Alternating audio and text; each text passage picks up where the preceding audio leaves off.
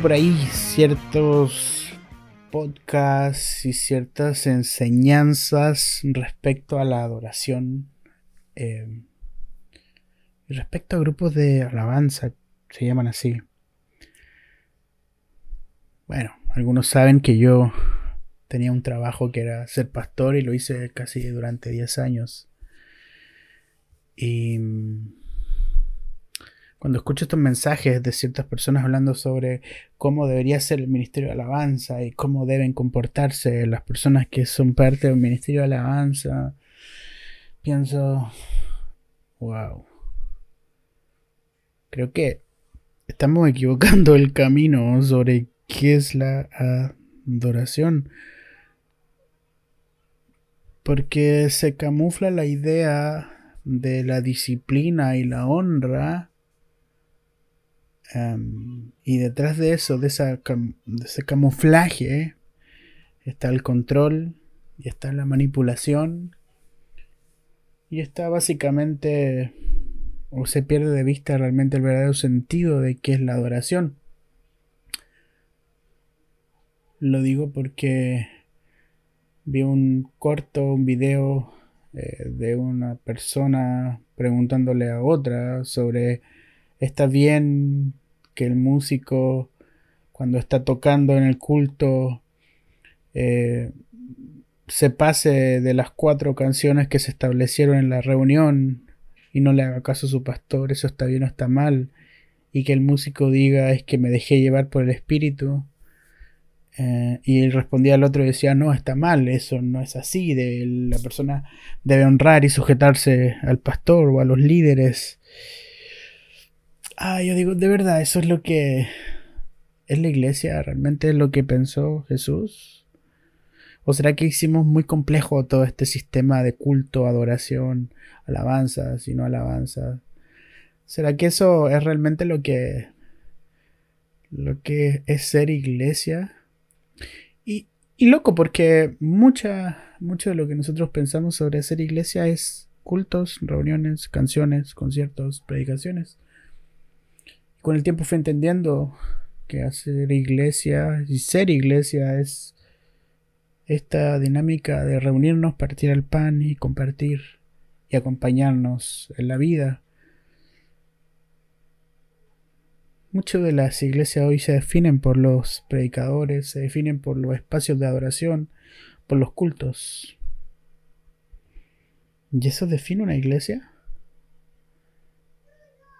Em, mucho de la gente que nosotros admiramos igual en el ámbito cristiano, la admiramos por lo que dice, por sus discursos, por lo que canta, por lo que escribe.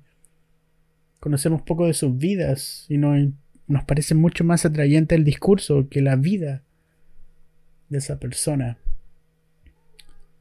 ¿Eso realmente es ser iglesia?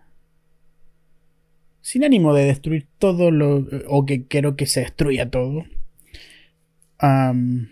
Creo que el propósito central de, una reunión es el compañerismo que logramos tener entre nosotros y con el Espíritu Santo. Entonces está mal que el músico se pase cantando y todo eso. Creo que todo está mal, en fin. Eso para mí dejó de ser relevante porque eso es seguir perpetuando un sistema de control estructurado, tal cual como lo va a criticar Ezequiel y la gran mayoría de profetas, que en un punto por ahí en el Antiguo Testamento va a decir, Dios mismo, aborrezco sus alabanzas, donde hay músicos profesionales pagados que tocan muy bien, pero aborrezco eso porque lo que más importa es el sonido de la misericordia. Entonces, finalmente, ¿qué es la música que agrada a Dios? ¿O cuál es el ministerio que está haciendo bien lo que está para Dios? Finalmente, creo que todo eso es irrelevante cuando logramos entender qué es realmente ser iglesia y qué es realmente la oración, que la oración es nuestra vida expresada continuamente a Él. Y bueno, ¿y qué hacemos entonces con los músicos? ¿Y qué tal si sacamos toda esa carga y nos reunimos de manera espontánea en base al amor y dejamos que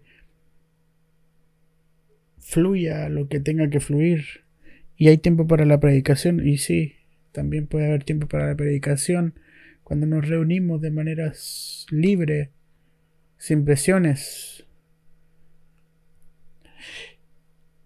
Lo que quiero decir detrás de esto, y que suena como medio extraño, quizás medio eh, sin sentido para algunos, o no te puede gustar lo que estoy diciendo, y está bien, y quizás hay amigos que me están escuchando y que no comparten para nada esto.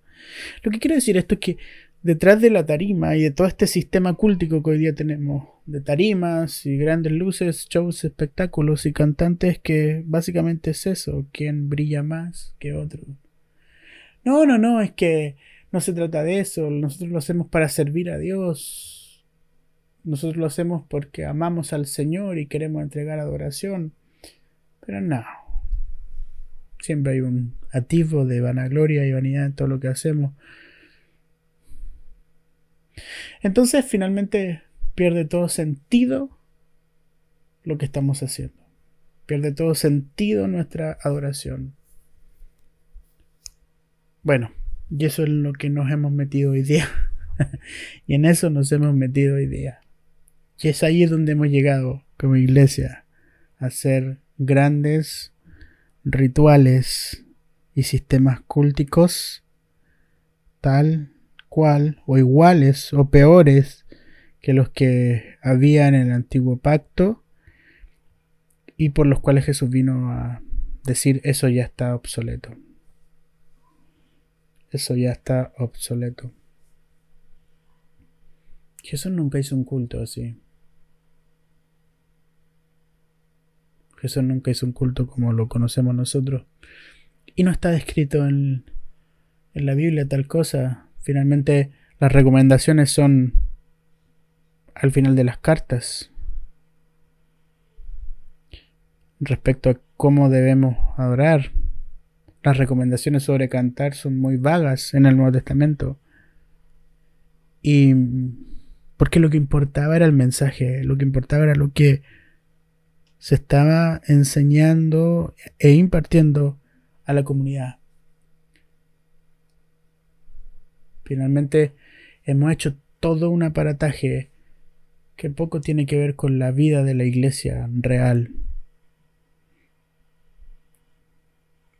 Tengo gente muy amada, amigos que están haciendo misiones en países que hasta a mí me cuesta pronunciar el país donde están y no les interesa que los conozcan. Porque finalmente lo que más importa es que seas conocido por Dios y no por la sociedad occidental, que nos importa bastante cuántos likes tenemos. ¿Puede una el músico no respetar el acuerdo de cuatro canciones y seguir adorando de manera espontánea cuando ya viene la prédica, es que todo eso es irrelevante cuando entiendes que es iglesia, porque esas cosas de plano dejan de suceder, de plano dejan de ser importantes. Mucho del culto que hoy tenemos y de los ministros que hay tienen que ver con el ego más que con el verdadero servicio a Dios. Muchas gracias por ver Pod Carlos.